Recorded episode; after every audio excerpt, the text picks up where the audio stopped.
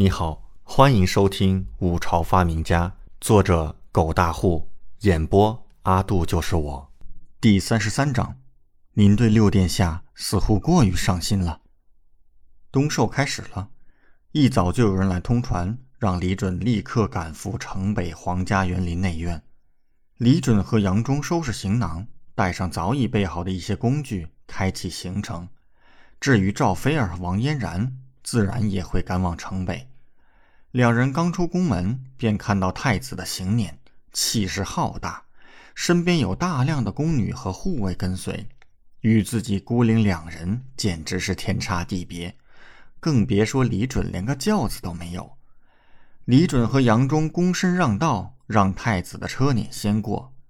李准看了一眼那巨大的轿辇，但是看不到自己这位皇兄。不仅如此，除了稍小的时候还没立储之前。李准见过这位太子之外，之后便未曾见到过了，几乎有七八年未见到过这位皇兄。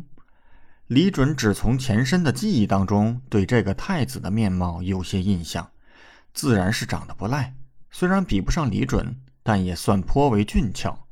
听说很多王公大臣的女儿都候着择选太子妃那日呢。虽然没怎么见过了，但想来这太子应该也没长残。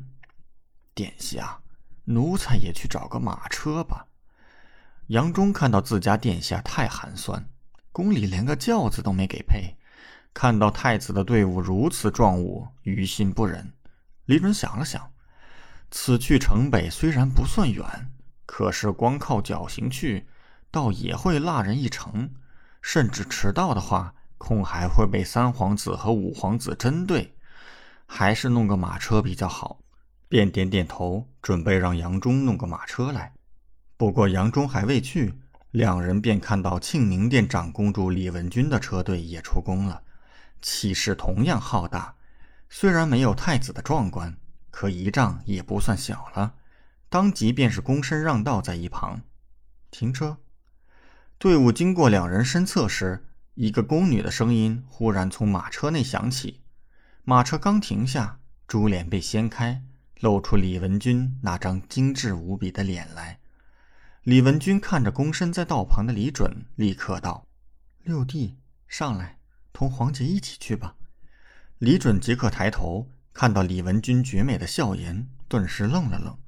杨忠立刻道：“殿下，你快上，奴才稍后自己跟来。”李准犹豫了一下，对李文君抱拳道：“那就多谢皇姐了。”说着也不客气，直接进了李文俊的车厢。车厢内布置豪华，果然是皇家气派十足。李准想到自己连个出行的轿子都没有，顿时暗叹了一口气。与其他皇子公主相比，自己真的太惨了。难不成自己不是皇帝老儿亲生的？不然为何不待见自己到这个地步呢？六弟，听说你与赵菲儿郡主和嫣然组队了。李文君一脸温柔地替李准理了理有些被风吹乱的发丝，柔声问道：“李准顿时摸了摸鼻子，道：‘皇姐实属侥幸，是赵郡主和嫣然看得起皇帝罢了。’好家伙，这才一晚上，李文君便已经知道了，不得了啊！”李文君捂嘴笑笑，神色没有任何异常。六弟生的这般俊俏，又是变化了不少。如今能讨女孩子欢心，也是合情合理。黄姐呢，心里高兴。李准有些汗颜，黄姐赞誉了。这李文君为何对她这般热情和温柔？李准到现在还没想明白，这太不正常了。若是以往便是如此，倒也罢了。可是李文君近来才开始关心自己，实属是令人费解。姐弟二人在车厢内随意聊天。李文君提起那首《护城雪》，笑道：“黄姐起先还不相信这是六弟自己所做，但是后来黄姐仔细一想，六弟如今变化这般大，倒也不是不可能。只是黄姐心中实在好奇，六弟是如何忽然有如此才华的。”李准内心暗自吐槽：“恐怕是仔细一查吧。”说不定自己在春风楼大出风头的事儿，也被自己那个皇姐调查的一清二楚了。李准自然是无法说什么，只能是挠挠头，有些憨厚道：“皇帝也不清楚，只是这些年来闲来无事，翻了不少的古籍诗册。那日三哥和五哥让我作诗时，脑子里闪过那些看过的东西，灵机一动罢了，写出这么一首，我也不知道算不算好。”李文君一脸惊奇：“那看来六弟这是天纵奇才呀！”皇姐过誉了。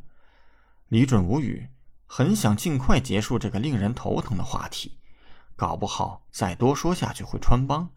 知道自己不是原来的那个李准，好不容易终于到了城北皇家园林，李准急忙找借口告辞下车。